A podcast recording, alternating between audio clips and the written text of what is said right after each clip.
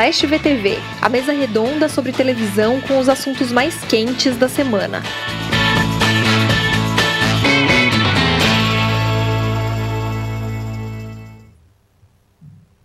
Olá, eu sou a Débora Miranda, está começando ao vivo mais um Splash VTV.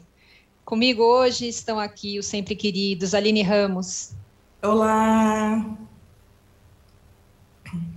Chico Barney. Satisfação, boa tarde a todos. Cristina Padiglione. Salve, salve. Eu me desconcentrei aqui um minuto porque eu estava ouvindo a gente no YouTube e o som veio tudo junto aqui. Peço desculpas a todos. Bom, se vocês estão assistindo pelo YouTube, como eu estava também, peço que curtam o nosso vídeo. Se vocês estão ouvindo em alguma plataforma de podcast, sigam a playlist de Splash.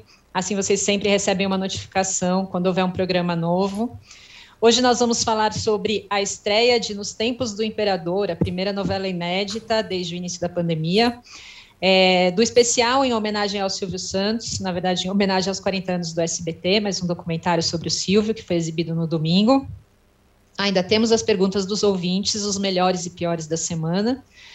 Mas a gente começa, claro, com o acordo, a notícia pela qual todos estivemos esperando, a contratação de Marcos Mion pela Rede Globo. É, desde que foi anunciada a saída do Faustão e a decisão de que o Luciano Huck seria o substituto, a gente vem aqui conversando sobre quem ocuparia as tardes de sábado, o que a Globo faria com esse horário. Mion, talvez impulsionado pelo bom desempenho que ele teve na última edição da Fazenda, entrou na lista das apostas como um dos favoritos. Ainda assim, eu acho que, para ser honesto, pouca gente achava que seria provável que a Globo contratasse, né? Quando ele saiu da Record, enfim. É, contratou. É, colocamos uma enquete na nossa página do Instagram.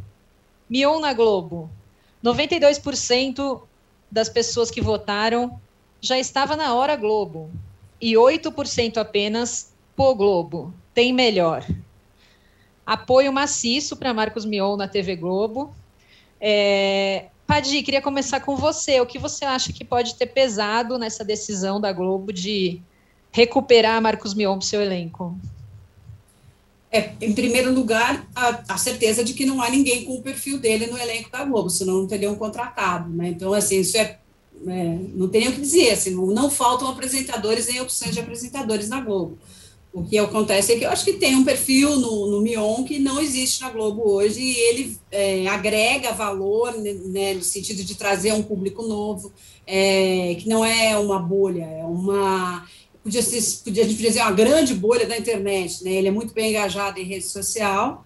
Uh, e ele tem. Ali você pode colocar Márcio Garcia, Thiago Leifert, o Faustão que está saindo, o Hulk. Ninguém tem o engajamento que ele tem em rede social, e eu acho que isso tem um peso ele se comunica muito bem com o público dele e ele é muito bem quisto pelas marcas, né? O pessoal que paga a conta mesmo. Então, tudo isso, é, e é um bom apresentador, assim. Eu acho que é um cara que dá para você soltar sem TP, sem teleprompter, com jogo de cintura, com responsabilidade, é, que né, não, não vai colocar a empresa em maus lençóis. Uh, então, mas assim, esse perfil do cara que sabe apresentar e ter um jogo ao vivo, eles têm na casa, assim, o, o agora assim, o Leifert está ocupadíssimo com o Big Brother, que a gente já sabe que não sai de lá, e o Hulk vai fazer o domingo. Então você tem uma vaga no sábado que poderia ter sido da Fernanda Lima, poderia ter sido do Márcio Garcia, poderia ter sido do André Marques, mas eles não trazem o que o Mion traz, e aí eu acho que tem esse fator. Além disso, o André se, se mostrou um cara, é, um apresentador muito bom para determinados tipos de programa, como é de casa, uma coisa mais sossegada, tá? mas na hora de fazer aquela, né, botar pilha no espectador, é, ele não tem muito esse perfil. Então, talvez o Márcio tivesse, mas aí também não, não, não sei porquê, deve ter uma pesquisa norteando isso, assim, apontando para o fato do Mion trazer um público que o outro não traz. Agora, Aline, a gente falou bastante sobre diversidade, né? Já conversamos aqui bastante também sobre mulheres, apresentadoras. É, você acha que a Globo podia ter olhado mais para isso ou não? Tem que buscar, como a Padir falou, as pessoas que mais se encaixam, né? E que têm um perfil diferente. É, como você vê? É que eu acho que a questão da diversidade nos apresentadores como um todo tem que ser visto de uma maneira estrutural, né? Não vai ser uma em um caso específico ou num momento de crise como agora que é, precisa-se né, dessa figura para ocupar o, o, lugar, o lugar do Luciano Huck. Não, não vai ser agora que você vai resolver, tem que ser um, acho que um planejamento maior, né? E no final, eu acho que ainda fica aquele sentimento: bom, temos mais um homem branco, heterossexual, sendo contratado para o time de apresentadores. É, só que eu acho que dá um alívio grande em saber que não é um apresentador incompetente, como a gente já falou de outros ocupando programas que você fica, putz, por que, que esse cara tá aí tendo mais essa oportunidade? O público já não considerou bom, não, não foi legal. Então, pelo menos não é um cara que está indo pela questão só pela, acho que só pelo roxinho, porque é o que é, pelo que a Paty falou, né? De ah, já tem vários iguais, então não, não é por isso. Acho que isso atenua a situação, mas é óbvio que a gente continua com um cenário de não tão igualitário na Globo, né, em questão de apresentadores. E eu acho que a questão é ver o que, que a Globo vai fazer é, nos próximos passos né, nessa formação de apresentadores, porque tem, tem esse ponto, né? Não está certo que o Mion vai ficar para sempre é, no, ocupando o caldeirão. Tem muita coisa aí que está em jogo muita negociação que vai rolar ainda esse ano. Então, que eles coloquem isso né, em consideração na, nessas decisões. Eu quero só, antes do Chico também se colocar aqui, vou, vou, a gente jogou aqui na, na audiência também para os nossos ouvintes internautas, é, Mion na Globo, o que só ele tem? Eu vou ler um pouco da, da, Veio muitas respostas aqui. Daniela Gonçalves, talento e carisma, ele é foda. Priscila Lopes Fonseca, carismático, sabe apresentar, vai dar novos horizontes ao, ao caldeirão, vai ser sucesso. Paulinha Salles, um coração gigante. Reanderson Alves, proximidade do público. Teca Campos, sinceridade e amor em tudo que faz. Tem Borogodó, ó, oh, tem Borogodó.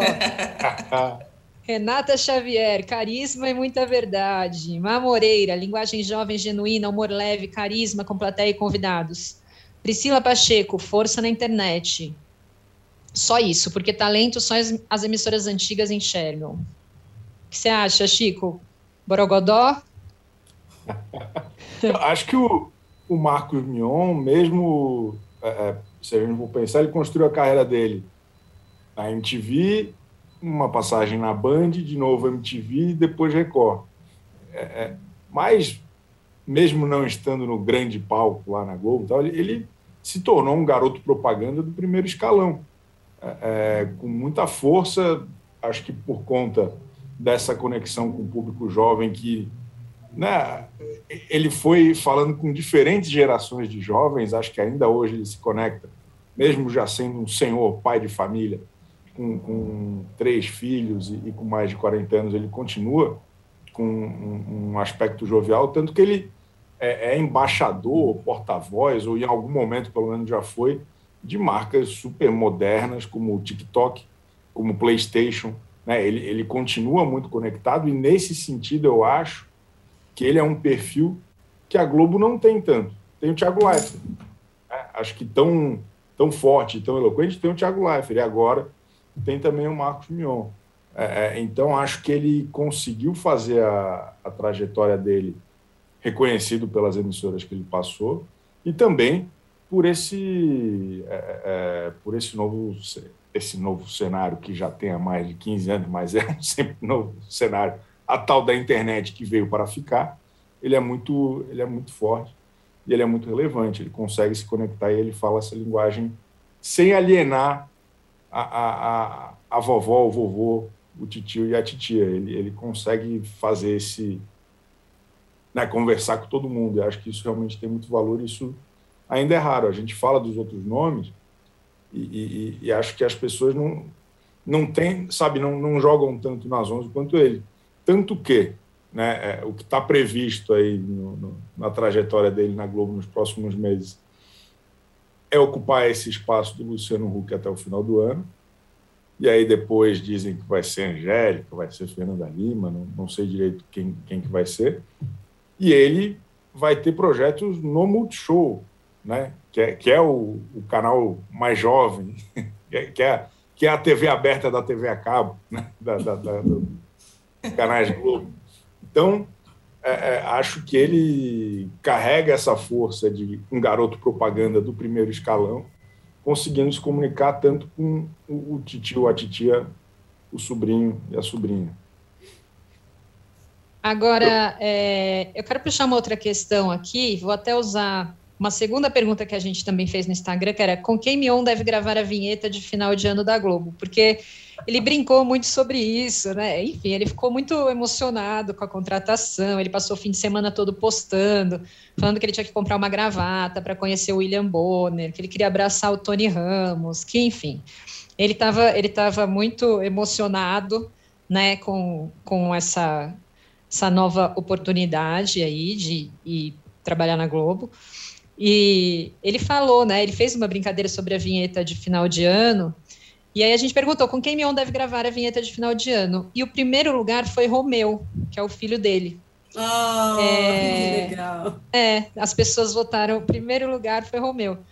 E eu acho que esse lado social, que já é tão importante hoje em dia no Caldeirão, e é uma coisa que ele traz também com ele, né? Uma mensagem é, que ele sempre traz. Eu não sei se todo mundo sabe, o filho dele tem autismo, é uma questão que ele sempre falou sobre, né? Ele sempre expôs muito, discutiu, falou sobre essas questões de saúde, abraçou outras questões, inclusive, que não só essas, falou na internet sobre é, relacionamentos abusivos, enfim. Acho que é uma questão que ele também traz e que para o sábado à tarde é uma coisa que a gente já viu que os programas é, utilizam isso, né? São causas que os programas trazem muito. É, queria que vocês falassem um pouquinho sobre isso também. Queria lembrar que o Luciano Huck, quando começou, não tinha toda essa plataforma e foi, e foi encampando isso, né? É, justamente por isso, porque era necessário que, que se colocasse ali, que se posicionasse sobre questões é, de, de, desigualdade social, questões de preconceito. Então, o Luciano foi, o Huck foi abraçando isso de uma maneira que absolutamente não existia no início do Caldeirão, 20 anos atrás. E o Mion chega com isso pronto, de uma maneira muito mais orgânica, né? não é uma coisa programada e tal. E tem um, tem um histórico familiar que leva ele a ser um ativista é, da questão do autismo, é, e, e, e, nisso está embutido também um, um, abraçar todas as, é, todo tipo de preconceito, todo tipo de, de é, de, de, de, segregação, enfim, né, não é que abraça todas as causas, mas é, é uma coisa muito simbólica, muito forte, concordo muito com você. Eu ia falar que o Hulk tinha também um ponto que ficou com a fama de que humilhava pobres, né? Esse Sim. era o era, era esse o ponto, né? Que aí teve que mudar. E eu acho que é, isso realmente chama atenção, principalmente na, nessa questão de celebridades como um todo, de famosos, né, que parece que é, existe uma crise intensa sobre envolvendo cancelamento e que geralmente esbarra em causas sociais. E aí ter uma pessoa que não está fazendo isso de maneira forçada e que a qualquer minuto pode ser pego no pulo e que as pessoas vão falar, ah lá, hipócrita, já garante muita coisa. E eu acho que nesse ponto também de ser orgânico, uma vantagem do, do Mion, é, até do que o Chico falou, que ele já está no, no primeiro escalão e por aí vai, é que mesmo sendo desse primeiro escalão, ele é muito próximo das pessoas na, na sua linguagem, coisa que a gente não vê no, dentro dos globais do primeiro escalão, né? Que até essa brincadeira de, de estar muito feliz porque vai para Globo, é, ele não fingiu costume, ele não fingiu que era algo já esperado e que é algo que não está afetando muito ele. Não, ele comemorou e as pessoas viram muito como algo, ah, ele é gente como a gente, né? Tá gente como a gente, é isso mesmo? Está é conseguindo emprego e está feliz por esse emprego. Uhum. Então, acho que isso tudo vai misturando. E aí você vê, bom, ele fala dessas questões, tem, tem óbvio, tem, tem filho que tem autismo, mas tudo que vem junto parece que tem essa proximidade maior e parece mais verdadeiro. E até eu acho que quem acompanhou ele como apresentador, principalmente da Fazenda, consegue ver que ele tem demonstra uma empatia muito grande pelos participantes. Às vezes demonstra até empatia pelo aquele participante que a gente odeia e você fica, não, não é para você ser legal com essa pessoa. Não, mas ele é legal, ele consegue de alguma forma ver um ponto de conexão, entender um pouco a dificuldade da pessoa e por aí vai. Então, acho que isso tudo vai somando nessa ideia de ser um apresentador mais humano, um apresentador mais próximo das pessoas, um apresentador que realmente se importa. Mion tá feito aqui com a gente, hein? É, é só estamos, confere, estamos esperando ele aqui, né? Eu, eu tô pensando em alguma coisa para falar mal, mas não, não ocorreu nada. Aqui, é, o cara é bom, mano. O, o, mas e, e acho que outra coisa interessante é, pô, eu particularmente já tô com saudade no, no, final de dezembro vai acabar o Calderola. Fica Calderola. Não vai embora não, a gente já gostou sem nem ver. Achei legal que vai ter o, o, o quadro dele clássico. Eles já anunciaram como uma, uma das atrações lá, o, o piores clipes que ele fazia, que depois virou vale a pena ver direito, que era o grande barato que o pessoal ficava esperando para ver ele primeiro sacaneando o Justus e o Brito Júnior apresentando a Fazenda, daí depois ele só podia fazer depois que a Fazenda acabava, porque ele era o próprio apresentador. E, e acho que a, o acervo da Globo sempre pediu para um olhar como o do, do Marcos Mion, é, é, fazendo aquelas brincadeiras lá, e está todo mundo especulando que fim vai levar o Mionzinho história. Vai ter, vai ter um quadro, isso a Globo mostra, né? Eles, eles divulgaram, né? É, então, eu, eu acho que agora, é, enfim, eu, eu, queria, queria que a gente discutisse o que, que a gente pode esperar, né? Porque tem isso de ficar até o fim do ano, e a princípio é isso. Tem projetos para o Multishow, que seria reality, né? Acho que isso é o que tem ainda menos informações. É, tinha uma galera perguntando: ah, vocês acham que, que vai ser agora o sábado, vai ser como se fosse um programa por temporadas? Então foi Marcos Mion, daí fica, sei lá, seis meses Angélica, e depois, sei lá, quantos meses, sei lá, Fernanda Lima, enfim. É, eu não sei se isso é possível, se a Globo pensa nisso, você tem informações, Padi, ou ainda, ainda o Mion tem seis meses para tentar conquistar a vaga fixa do sábado? Então, eu, eu, eu, questionei essa possibilidade de ele estar sendo testado, né, para ver a receptividade do horário, não, não pela competência dele, mas para ver a receptividade que há com ele no horário. E me disseram que não, que já tem uma coisa, uma outra proposta reservada para janeiro aí, que eu não sei, não faço ideia de qual seja. Mas eu acho que não vão fazer temporadas de apresentadores de um mesmo programa. Isso eu acho muito difícil, porque não fideliza nem anunciante, nem audiência. Então, assim, o máximo que pode acontecer se houver uma troca é você ter é, um revezamento de formatos ali, como tem o The Voice no domingo, é, como tem durante a semana o Mestre do Sabor, sei lá, entendeu? Você fazer desse horário um horário de programas de temporadas. Mas eu tenho a suspeita de que vai ter um apresentador fixo no sábado, ou apresentadora, não sei, é, com um programa, com, se não for caldeirão, com um programa seu ali, né? Um negócio fechado um programa é, de ano todo, não é um programa de temporada. É, a não ser que tenha aí alguma outra coisa de pesquisa indicando o contrário, mas todos os, os canais acabam recorrendo a esse formato no sábado à tarde. Então, é um horário de muito. Né, o pessoal está muito bodeado ali, e não é um horário em que as pessoas estão tão em casa como no domingo. No domingo tem, muito, tem, tem uma coisa mais bode ainda, de sofá, daquela coisa passiva de ver televisão, né, de de é, uma, uma, interatividade, inclusive, menor do que nos outros horários. É uma pessoa que está muito no, como espectador passivo ali. Então, não acho que tenha um revezamento de apresentadores no sábado, não. Acho que o mais interessante seria um programa fixo, como tem hoje. Um outro apresentador, não sei. o que eu acho que a Globo quer fazer é fixar essas duas faixas de programação, né? É, é tirar um pouco o, o, caldeirão é de alguém, não, o caldeirão é da Globo, e aí rotaciona, beleza, era o do Luciano Huck durante 20 anos, agora vai ser seis meses o Mion, e depois seja lá quem vai ser. A mesma coisa o Domingão, né? Até eu, eu, eu li na coluna da, da Padiglione que é, é meio que vai deixar de ser o Domingão do Faustão e vai ser o Domingão com Luciano Huck, que é justamente para tirar essa, essa questão de posse, que é tão importante. O Domingão é da Globo, o Caldeirão é da Globo. Muito bem, pôr ordem na casa.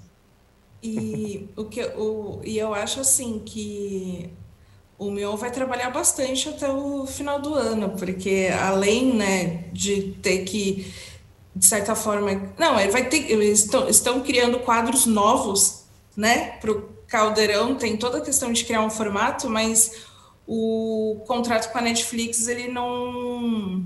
Não é que ele interrompeu.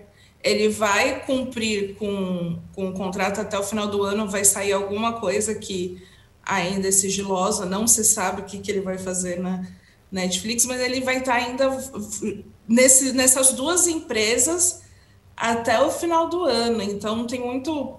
É, não, não sei se tudo isso envolve no, no, num acordo de ficar até final do ano, de putz, tem muita coisa para fazer.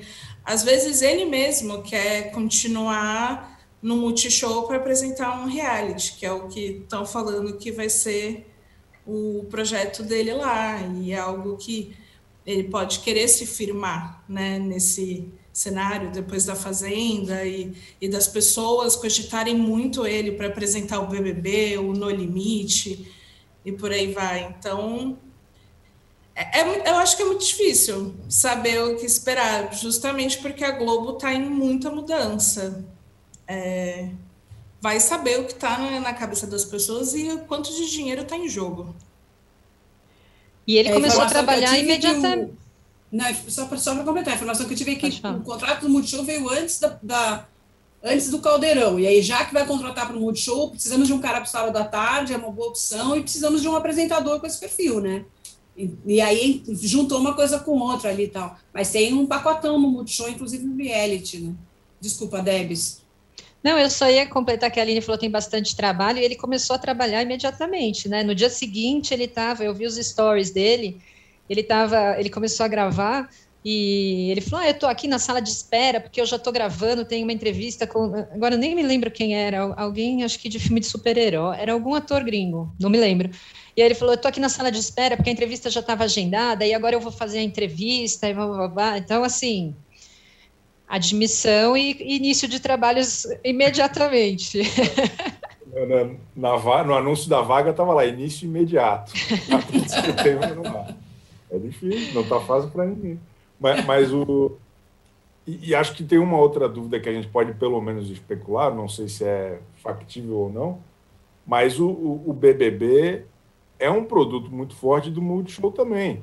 Então, será que talvez em janeiro ele não vai ter ali uma contraparte do Isso a Globo mostra, alguma outra coisa funcionando no Multishow?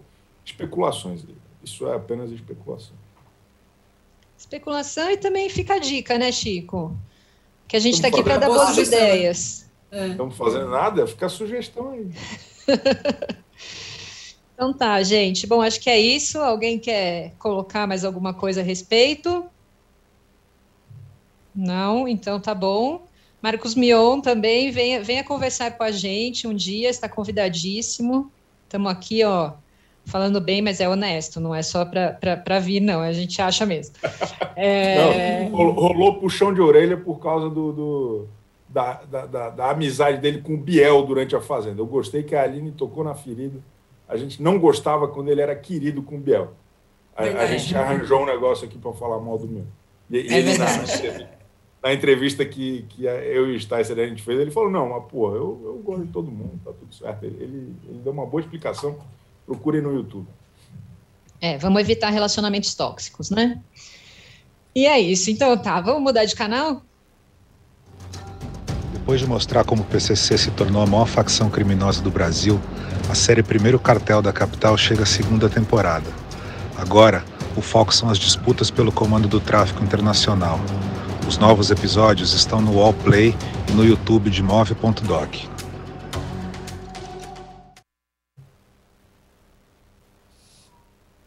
Bom, agora vamos falar de novela. Estreou ontem nos Tempos do Imperador a primeira novela inédita da Globo, feita desde o início da pandemia, né?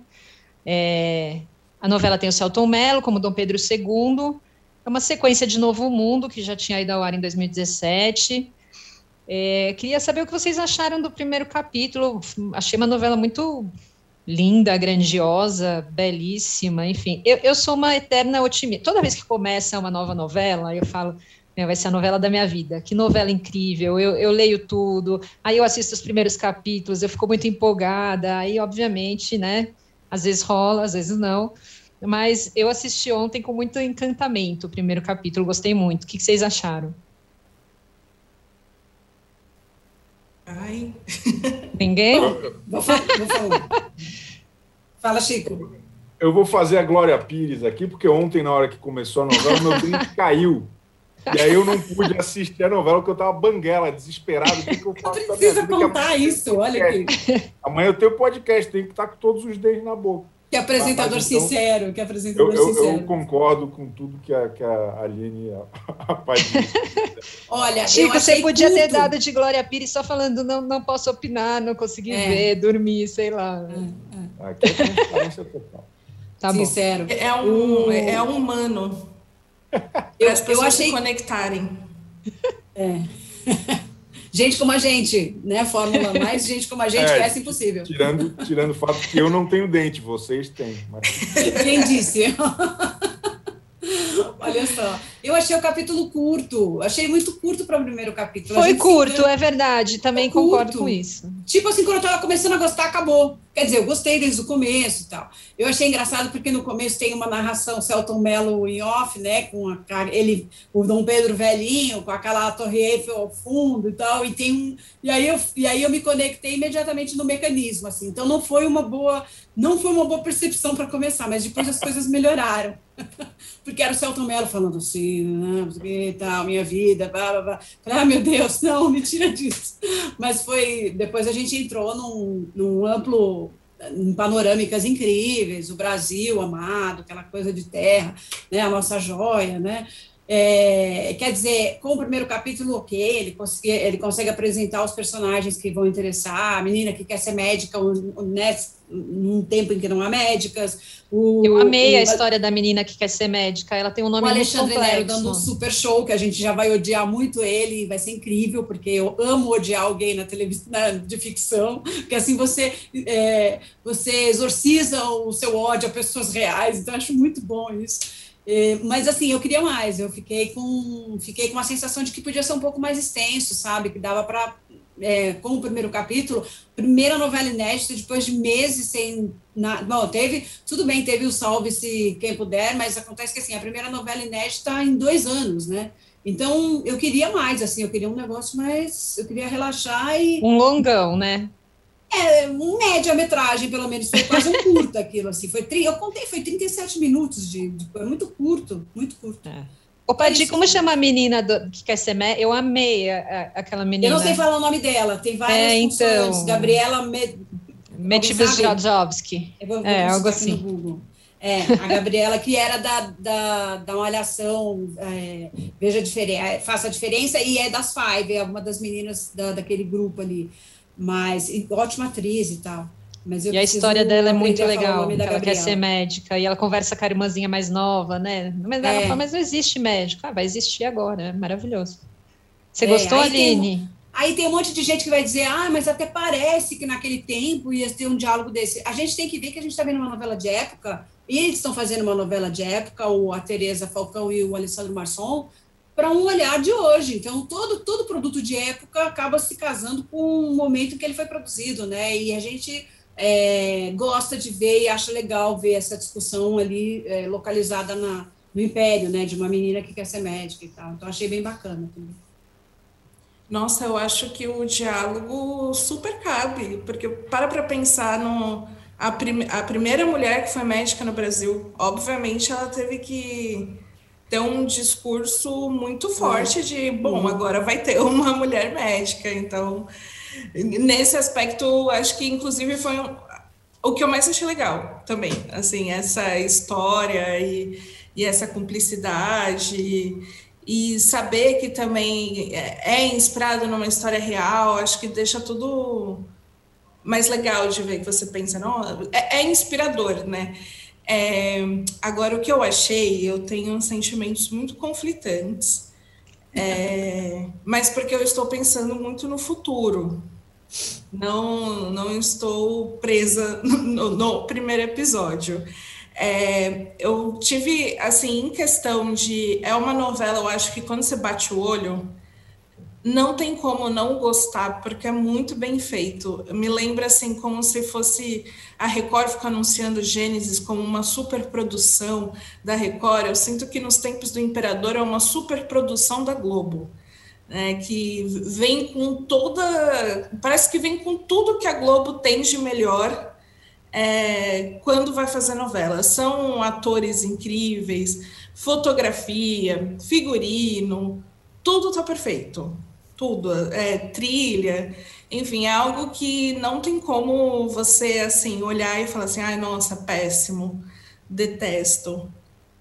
E outro ponto bom, né? Porque as pessoas falaram que a gente vai ter um imperador falando em ACMR o Celto Melo não está falando tão baixo assim. Você não precisa aumentar o volume da televisão, que geralmente é um problema, né, quando são séries com ele.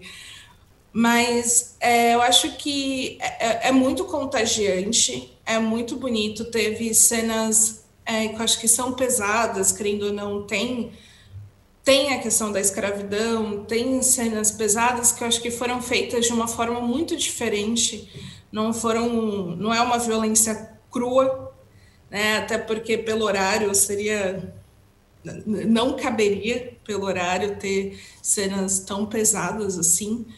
É, eu, eu acho que é isso, tem, tem um potencial muito grande. A minha ressalva é só em questão de o futuro de alguns personagens né? E como eles vão colocar alguns personagens negros, algumas questões da escravidão, do, da relação de escravos com os brancos e ser muito romantizado. É só essa minha ressalva, porque eu tive essa sensação em alguns momentos, né? Que é, como se fosse tudo muito fácil, né? As relações fossem muito fáceis, não eram fáceis. E, e essa noção de ser romantizado ou de reforçar alguns estereótipos, que é isso, eu não, não vou adiantar porque eu não vi, então posso estar totalmente equivocada nas minhas expectativas. É, mas eu sinto assim, eu tenho medo de alguns estereótipos serem reforçados, estereótipos que nos atingem hoje, que são bem fortes hoje ainda. Então, nesse sentido. Agora, de mudar a história, fazer o quê, né? É, é isso. Acho que não é uma novela para professor de história. Então, tudo bem. Mas vou continuar assistindo. Quero ser otimista como a Débora. Eu, eu é, não, eu, eu, fui, eu fui bastante otimista, mas eu tenho esse mesmo receio, especialmente é, sobre as coisas que eu li do personagem do Dom Pedro. É, eu fiquei com esse receio também, né, de, de ser muito romantizado, dele virar, sabe, aquele cara muito heróico, enfim. É, mas tô, tô aguardando para ver como vai se desenrolar. Agora, eu queria trazer o assunto também da volta do Celton Mello às novelas, né? Porque fazia, sei lá, 20 anos que ele não fazia uma novela. E como ele é bom, né? Eu achei ele, eu achei ele muito bom, assim, acho que, que, que vai ser bom para a gente matar saudades aí. Embora, óbvio, ele tenha feito outras coisas, não que ele esteja sem trabalhar há 20 anos, né? Mas assim, a gente poder ver ele todo dia na TV ali, ligar e tá, tá passando na novela, eu achei que foi bem especial. Também acho, acho que ele escolheu um bom personagem para voltar. Ele quase que simultâneo, quase, quase não. Houve uma simultaneidade entre essas gravações e a do Sessão de Terapia, que está no Globoplay. Então, você pode ver ele como Caio e como Dom Pedro, é, duas figuras muito completamente distintas, nada a ver uma coisa com outra, e num tom que não se altera muito, no entanto, são absolutamente diferentes. Ele não tem muleta cênica, né, no, nem no Dom Pedro, nem no, nem no Caio, assim. Então, é, acho que aí exibe bem a genialidade dele, assim, a grandeza dele. Eu queria só aqui fazer justiça a Gabriela Medvedovsky, esse é o nome da nossa médica na novela é, que a gente não citou agora há pouco. E eu tenho também, só para completar essa história de otimismo, eu tenho, meu otimismo é o seguinte: as histórias, a, a história romanceada, né, a história do Brasil ou do mundo, episódios históricos que são romanceados, é, eu sempre tenho o, uma torcida para que as pessoas desconfiem que, aquilo não foi bem assim e se interessem em buscar mais elementos sobre aquilo. É, então, mesmo havendo algumas é, possíveis distorções de tempo, de espaço em relação ao que está sendo contado, é, você tem, você desperta no público o interesse por aquele personagem e, no mínimo, um conhecimento sobre aquele, aquele período, é, mesmo que seja um pouco distorcido. E, e aí, no caso, é isso, assim, eu fico esperando que a pessoa desperte para... Né, eu acho sempre melhor do que não ter, entendeu? É melhor do que não ter, é isso. E acho que é um, é um negócio que é, a gente está muito acostumado a ver lá fora, né? É, é. Em filmes, em séries, toda uma versão muito romanceada de fatos históricos. E aqui a gente é, ainda fica meio assim, pô, como que é? Como... E, e, tem um, uma, uma minissérie que fala do Dom Pedro I, que é o Quinto dos Infernos, que transforma o Dom Pedro num herói romântico interpretado pelo Marcos Pasquim, simplesmente. É, é, que eu acho muito divertido, e inclusive lamento que essa novela não seja uma continuação do Quinto dos Infernos, em vez de ser aquela do Caio Castro. Bem lembrado, tenho, muito bom. Eu só tenho uma observação sobre essa questão do. Realmente, o comparativo. Alguém falou, ah, então a gente não pode fazer filmes sobre período de nazismo e por aí vai. Eu acho que a, a questão é que o Brasil ele é muito mal resolvido com a própria história. Então, acho que isso deixa todo mundo mais apreensivo e com, e com medo, justamente porque a gente não viu, não pegou figuras que são consideradas heróicas e que não são heróicas e desmistificou isso e resolveu. Então, aí parece muito difícil. Isso para falar da questão de entrar no debate profundo de educação de base, do, do, do, ensino básico, enfim. Eu acho que é só esse o motivo assim que faz a gente, quando entra em história brasileira e ficção, é muito delicado, porque é isso, não tem uma população ciente do que aconteceu. E aí tem os fatos e os fatos, né? De, às é. vezes ajudar a, a colocar na cabeça algumas mistificações que já são ensinadas de outras formas, a gente vê um monte de nome de rua, nome de rodovia, de pessoas que passam longe de, de, de ser heróis, e, e, e, aí a gente acaba confundindo, às vezes, entendo, e concordo plenamente com a senhora. A Tereza Falcão falou que, por exemplo, tem uma coisa que já está errada, né? ela falando, né? da autora falando, uma coisa, não é que está errada, uma coisa que não existe na, naquele tempo é o, é o termo e aquele. Talvez até já houvessem os, já houvesse os cacuetes do coronelismo, mas não havia o coronelismo como foi apresentado ali com Roberto Bonfim e tal. É, e que isso seria uma homenagem a Jorge Amado. Mas, assim, ela precisa dizer isso para a gente, porque não está em nenhum momento ali você vai fazer essa conexão. Agora, tudo bem, pelo menos tem uma sabe, assim, tivemos e temos coronelismo no Brasil em outro tempo, que não é aquele, então, não é um, não é uma, uma, um quadro falso, né? ele existe, mas ele não pertence àquele tempo. Né? Essas, essas licenças poéticas e tal é, é, acontecem muito. Hum, mas acho que vale, vale, acho que é normal, assim, né? Como a Aline falou, a gente, a gente é muito mal resolvido com histórias, com romancear histórias reais e não consegue lidar com isso de uma maneira boa, porque a gente não resolveu a vida real, então a gente não consegue fazer a ficção né, funcionar. Total. Por isso precisa muita responsabilidade, né? Acho que especialmente no momento em que a gente está. Agora, tem uma pergunta aqui, é Zuma Danmiage. Olha, Danmiage. que acham desse modelo de novela inteiramente gravada? Preferem obra fechada ou obra aberta? Para quem Olha, cobre televisão, é melhor a obra aberta. Eu acho mais emocionante. Tem, tem mudanças no meio do caminho, tem o acompanhamento de gravações que você pode divulgar em seguida. Quando a novela é toda gravada, a empresa não deixa, não dá acesso às gravações e às entrevistas, porque o interesse é divulgar aquilo quando for ao ar. É muito mais quente, assim, essa coisa da obra aberta. Mas, enfim, industrialmente deve ser um ótimo negócio. Não, e tem o negócio de quando começa a dar errado, né, a obra é. aberta. É. Isso é bom, porque aí, se for uma obra fechada, não, deixa, deixa eu, não quis dizer que é bom quando dá errado. Muita, muitos dizer... personagens já morreram por causa de obra aberta, né? o que eu quero dizer é, às vezes, você sabe que não tem o que fazer. Tá chato e vai continuar chato, mas hum. 150 capítulos. Então, você abandona aquilo lá, porque, enfim. Agora, quando a obra é aberta, às vezes é, não é sempre que funciona, mas às vezes rola ali um, né? Vamos todo mundo ajudar, vamos melhorar, vamos destacar tal personagem. Acho que às vezes ainda dá para. A gente continua seguindo ali com aquela expectativa de que vai melhorar, né? É, acho que dá mais esperança. É, porque a, a, obra aberta ela dá a sensação de que o, o autor ele constrói com o público, que o público está escrevendo a novela junto faz parte daquela história de alguma forma. Então, enfim, tem essa diferença. E obra aberta nos dá o que? A possibilidade, quando for ter a reprise, vou falar aqui o que é aqui o que? De topíssima. Que topíssima vai ter um final inédito agora. E justamente porque eles gravaram quatro finais. Então, eu acho isso fantástico. Eu vou, eu vou ter algo inédito. Não assisti a primeira vez e agora vou ter algo inédito.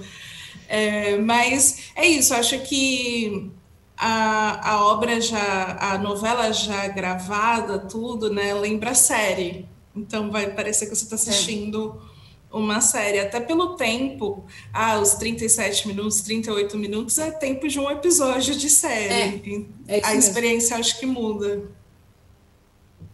É isso aí. Bom, alguém quer mais acrescentar alguma coisa? Senão eu vou para o Silvio agora. Eu só queria. Ah, fala, Chico, fala que eu já falei demais. Fala. Não, sabe que eu só queria fazer uma ressalva. Nessa história de construir a história com. Nesse negócio de construir a história com o público, é, quando a obra é aberta, também se cometem alguns equívocos, assim. Por exemplo, você faz lá. A Globo faz muito aquele negócio de é, grupo de discussão. Por exemplo, eu acho que Babilônia, que era uma novela muito interessante na primeira semana, patinou completamente porque ela cedeu a uma pressão de um grupo, não foi necessariamente tipo, de um público, de uma massa e tal.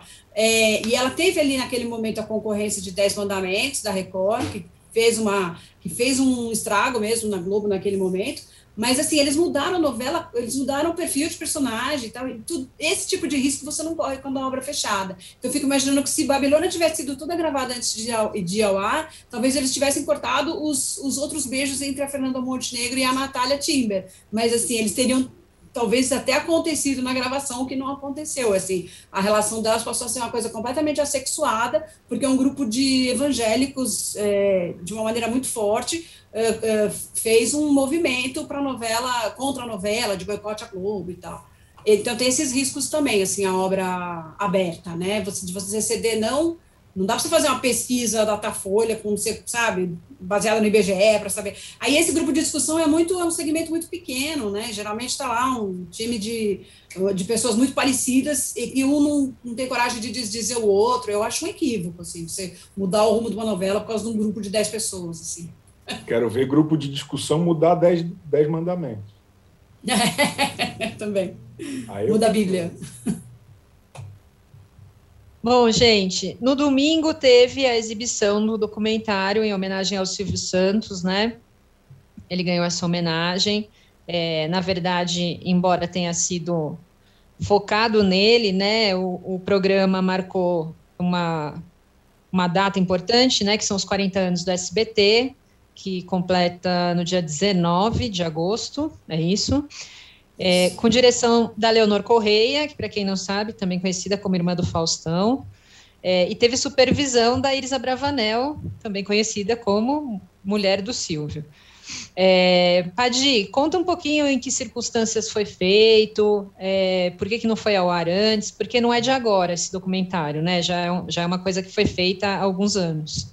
É, o documentário foi feito para homenageá-lo aos 85 anos. Então, foi uma produção feita dentro do SBT, não foi uma, não foi uma iniciativa dele, foi um negócio que fizeram, a, a Iris né, principalmente encabeçou aí a iniciativa de fazer uma homenagem com a Leonor Correia, elas trabalhavam juntas eh, nas produções lá nas novelas infantis do SBT, e isso foi feito lá em seis, quase seis anos atrás, e ficou na gaveta, foi apresentado só em família, ele gostou muito, mas ele achou que era muito cabotino botar isso lá na própria emissora.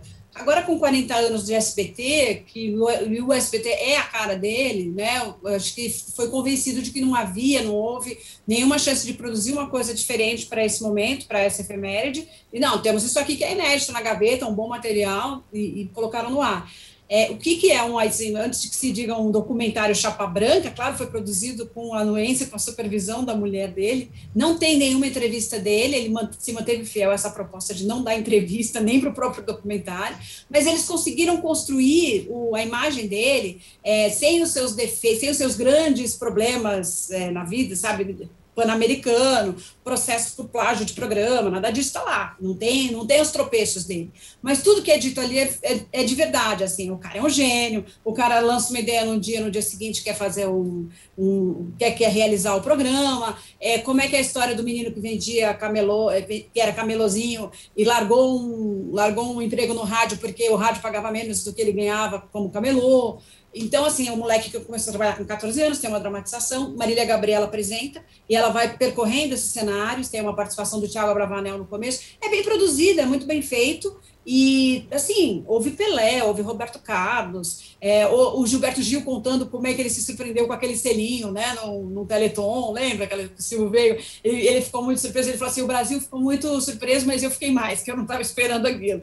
É, e, e Sérgio Malandro contando como, não, como ele não permitia que se que combinasse a piada antes, que tinha que ter. Então, tudo isso vai dando um mapeamento e um, uma, uma dimensão desse, do, da cabeça né, que ferve desse homem e faz coisas que nem ele previu dois dias antes, assim, ele faz com muita rapidez. Google Liberato tem uma, um depoimento inédito sobre como que o, o Silvio conseguiu convencer o Roberto Marinho pessoalmente no Rio a, a, a rasgar o contrato com o Gugu, porque ele queria o Gugu para sucedê-lo. Aí é o Gugu contando isso e o Bonner na outra ponta, na edição, confirmando a história. Quer dizer, tem um valor histórico muito legal, assim. Ela conseguiu, acho que, imagens raras, porque teve acesso ao acervo do SBT com, com a benção da Iris, é, e depoimentos muito preciosos. Então, acho que valeu muito a pena levar ao ar. Eles não mexeram em nem, nenhuma legenda, então a Dilma Rousseff aparece como presidente do Brasil, né, porque foi gravado em 2015, e o que foi uma coisa respeitosa com a Leonor também, que né, não está na Bandeirantes, hoje não poderia fazer nenhuma intervenção no, na própria produção.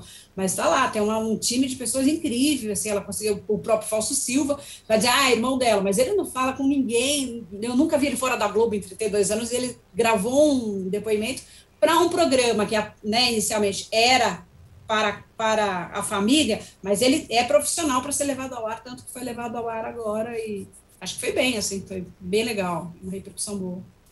É, eu, eu falei esse negócio dela ser irmã dele e também da Iris, né, ser mulher dele, porque eu acho que se tratando de Silvio, é, talvez fosse a única possibilidade de conseguir juntar um material assim, fosse é. mesmo com, com, pessoas de dentro, né, porque é, é muito difícil, a gente sabe é, nossa, quantas datas comemorativas a gente já tentou, né? Falar com o Silvio, a gente já tentou é, saber coisas do SBT, né? Tem um acervo gigante e é, é, ainda é muito fechado, né? É um universo que é muito fechado, assim. Então, é, que bom que foi feito isso, né? Que bom que essas pessoas que tinham mais acesso, que né, pensaram em fazer isso, porque eu acho que é um acervo muito precioso que está lá e, e, quase nunca é aberto, né? Por exemplo, sei lá, a Globo a Globo é, trabalhou muito em cima do acervo dela já, né? Tem o próprio Viva, Sim. que relembra produções, tem SEDOC para pesquisas, tem aquele projeto, como chama, Memória Globo, né? Que está é. na internet, todo mundo pode acessar. E o SBT tem tanta história no Brasil, né? De coisas boas, coisas, enfim, que, que não foram tão boas, mas é, é, uma, é um, um, um, canal tão importante na história do Brasil e ainda é tão fechado, né? O acesso ainda é tão a, a ele e ao, ao Silvio também.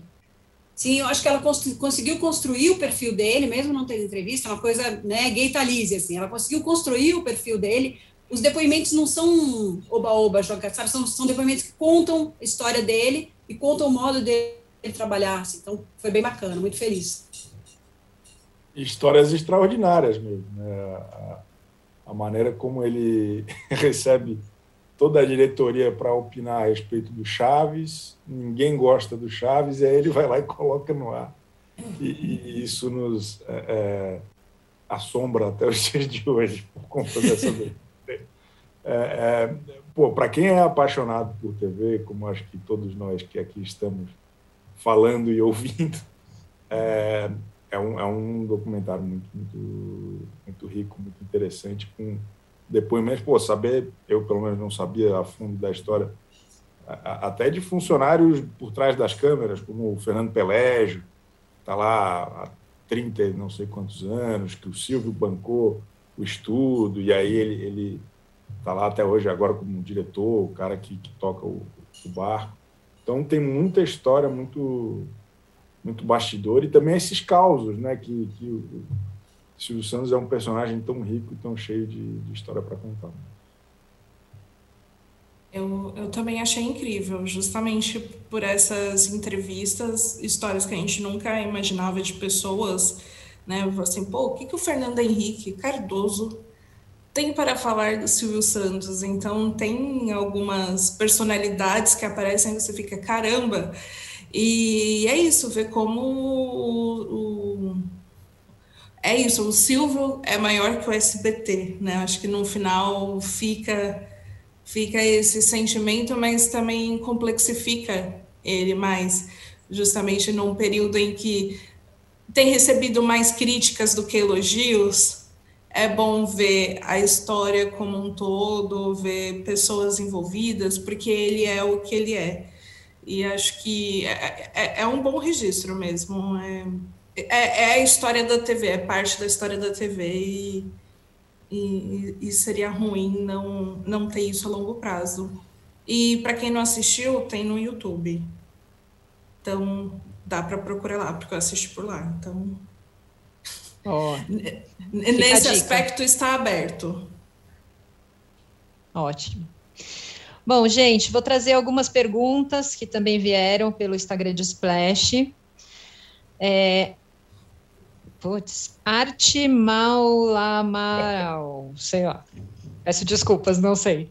Chico, faça as previsões. Quem será o vencedor de The Masked Singer e a Ilha? Aí tá querendo me prejudicar, pô. Eu tô muito empolgado com esse The Masked Singer, hein? Eu não sei falar o nome ainda mais com a anestesia. Mas, mas eu, eu, eu tô, tô, ansioso. E quem vai ganhar a ilha, falei aqui algumas vezes já, a Laura Keller. Quem foi a outra que eu falei? A Nádia Pessoa. Tá bom. É, não, e aí tem uma pergunta, ó. Go Felipe, queria saber de quem foi a ideia de chamar o programa de The Masked Singer Brasil. O, o Chico tá questionando isso daí. Não tem. Eu ando desesperado. Eu, eu, eu não sei falar. Eu acho que é alguma, algum rolo de contrato, isso. Nada explica que esse é. nome não tenha sido traduzido. Da Endemol, né? O programa deve ter sido isso, ou da Universal, porque é uma, é uma amarração. A Universal se, se entendeu com a Endemol Shine, e aí veio a Globo em seguida, e o nome já estava escolhido. Eu acho, tem a impressão que é isso, assim, que nada explica não ser traduzido durante muitos anos o, o Superman se chamava Super-Homem aqui no Brasil. É. É, os filmes todos do, do Christopher, Christopher Reeves é, é todo, era o Super-Homem. Dos anos 90 para cá foi proibido chamar de Super-Homem. É Superman ah, para economizar na, na, na, embalagem de, de brinquedo, sabe, para unificar a marca. Sim, então, você sabe. produtoras também então, fazem isso o Silvio Santos tem um histórico ótimo de tradução de nome de filme, num tempo em que não era determinado pela distribuidora. Então, reza a lenda no SPT que ele quis traduzir Ben-Hur como charreteiro do rei, que tinha que ser uma coisa que as pessoas entendessem. É verdade, é verdade. Ai, gente. Bom, gente, nosso tempo já está acabando. Vamos para os melhores e piores da semana agora. Melhores. Aline. Olha, sei que já parece assim uma década que a Olimpíada acabou, mas quero falar pela última vez, elogiar, acho que a cobertura do, do Grupo Globo como um todo, tanto TV Globo como Sport TV, é, na cobertura dos jogos, é, dando destaque a Galvão, Luiz Roberto e Everaldo Marques, que foram os nossos transmissores de energia, né, e que deixou tudo muito bacana. E também o trabalho dos jornalistas, eu acho que foi um esforço conjunto muito legal, foi uma experiência muito bacana para quem acompanhou. Chico. Eu voto com a relatora. É, queria destacar o Galvão, que para mim está no auge aos 71 anos, é um negócio impressionante. É, e também falar da, da, da equipe que, que, a Globo levou, eu acho que isso tem ficado cada vez mais é, forte ao longo dos anos, que é dos atletas comentaristas. Assim, acho que até pela inclusão de desses outros esportes dessa vez, isso chamou muita atenção. Uma, uma né, um fraseado diferente da Karen Jones no, no Sport TV, e também aquela galera do, do próprio Bob Burnquist e o, e o cara, o, o gemidinha lá, o cara é uma figura maravilhoso. Como é que é o nome dele? Geninho. O cara é bom Nossa, demais. Enfim, o pessoal do surf, de todos os, os esportes, é pô, muito interessante. A, a Daiane dos Santos, espetacular também. Então, acho que essa experiência de ter a galera que passou por aquilo, que tem o que dizer, é, é, é, batendo bola ali com os narradores e com, as, com os repórteres tem sido muito bacana. Padi. Ah, também vou de Olimpíadas. É, é, coitada, da Band Esportes transmitiu também, mas ficou muito pequena, porque era um time muito grande do outro lado. Mas é, queria destacar aí também o esforço da Glenda Kozlovski, do Álvaro. É, do Álvaro José, Álvaro José ou Álvaro, não, pera, Álvaro Paes Leme, é, que aliás é pai de Fernando Paes Leme. Mas, é, enfim, é, teve é, o, o, o a coisa dos comentaristas na Globo, né? Chico falou? É Álvaro José. Álvaro José.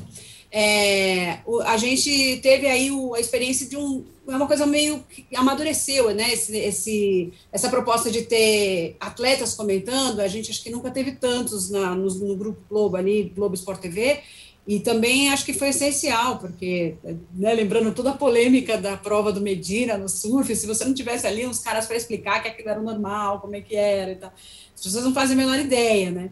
Então, foi muito feliz. Eu fiquei, estou com uma certa abstinência de Olimpíada e nem estava acompanhando fielmente na madrugada, mas assim, acordar e saber que tinha uma medalha de ouro na prateleira era muito legal.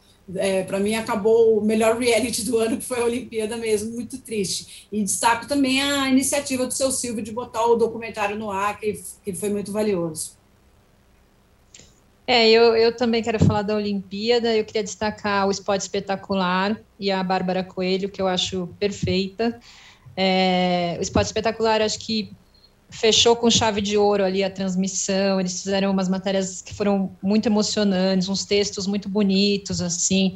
Então, eu acho que, assim, meu encerramento mesmo da Olimpíada foi no Esporte Espetacular. Foi um programa lindo, eu me emocionei muito.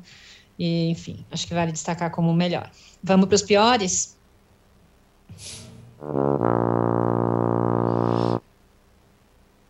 Aline.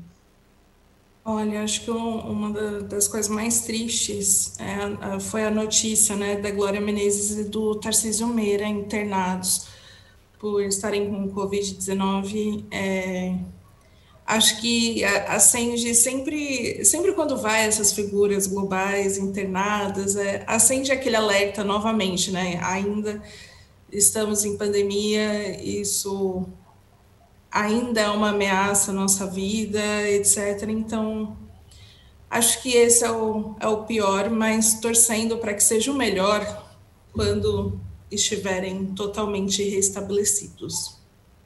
Chico. Boa, vou, vou na onda da Aline. Eu, eu não tinha nada na minha lista aqui. Vou votar com a relatora humildemente. Tadi. É, não, não consegui pensar em nada de ruim na semana na TV. Olha que coisa boa, assim, né? Claro que Tarcísio e Glória fazem parte desse imaginário da TV, é, e nesse sentido também tenho que endossar o que a Aline disse, mas na televisão mesmo não, não vi um pior momento essa semana, assim, acho que faltou assistir algumas coisas, porque no geral eu, né, a gente vai atrás das expectativas e não encontra as coisas ruins, mas nada também saiu fora do trilho essa semana, eu acho. É, e até acho que a gente está um pouco é, é, empolgado também, porque depois de muitas semanas batalhando pauta para ter o que falar aqui, voltou a ter estreia, tem novela inédita, programinha, pô, o SBT estreou um documentário novo de 2015, olha as coisas melhores. Ô, gente, eu, eu concordo muito com a Aline, é, foi uma, not uma notícia muito triste, mas eu quero destacar também aqui, bom, acabou a Olimpíada, eu fiz o quê? Fui ver jogo do Corinthians, não é mesmo? E aí, é, eu queria falar, deixar um toque aí para a Globo sobre esse negócio de craque do jogo, que eles fazem uma votação é, que é né, pública para torcedor votar sobre o craque do jogo.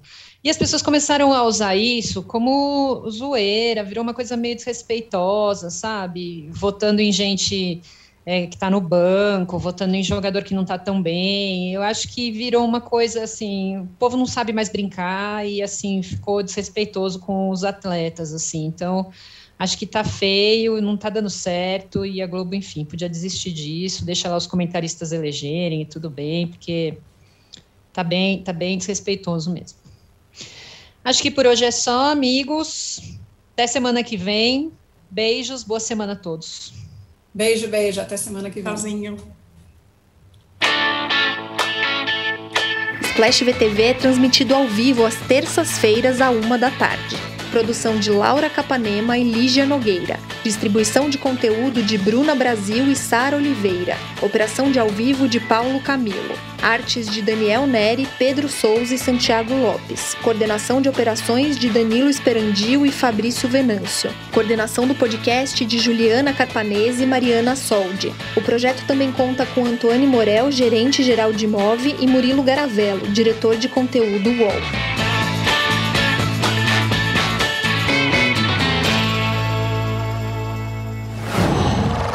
Qual?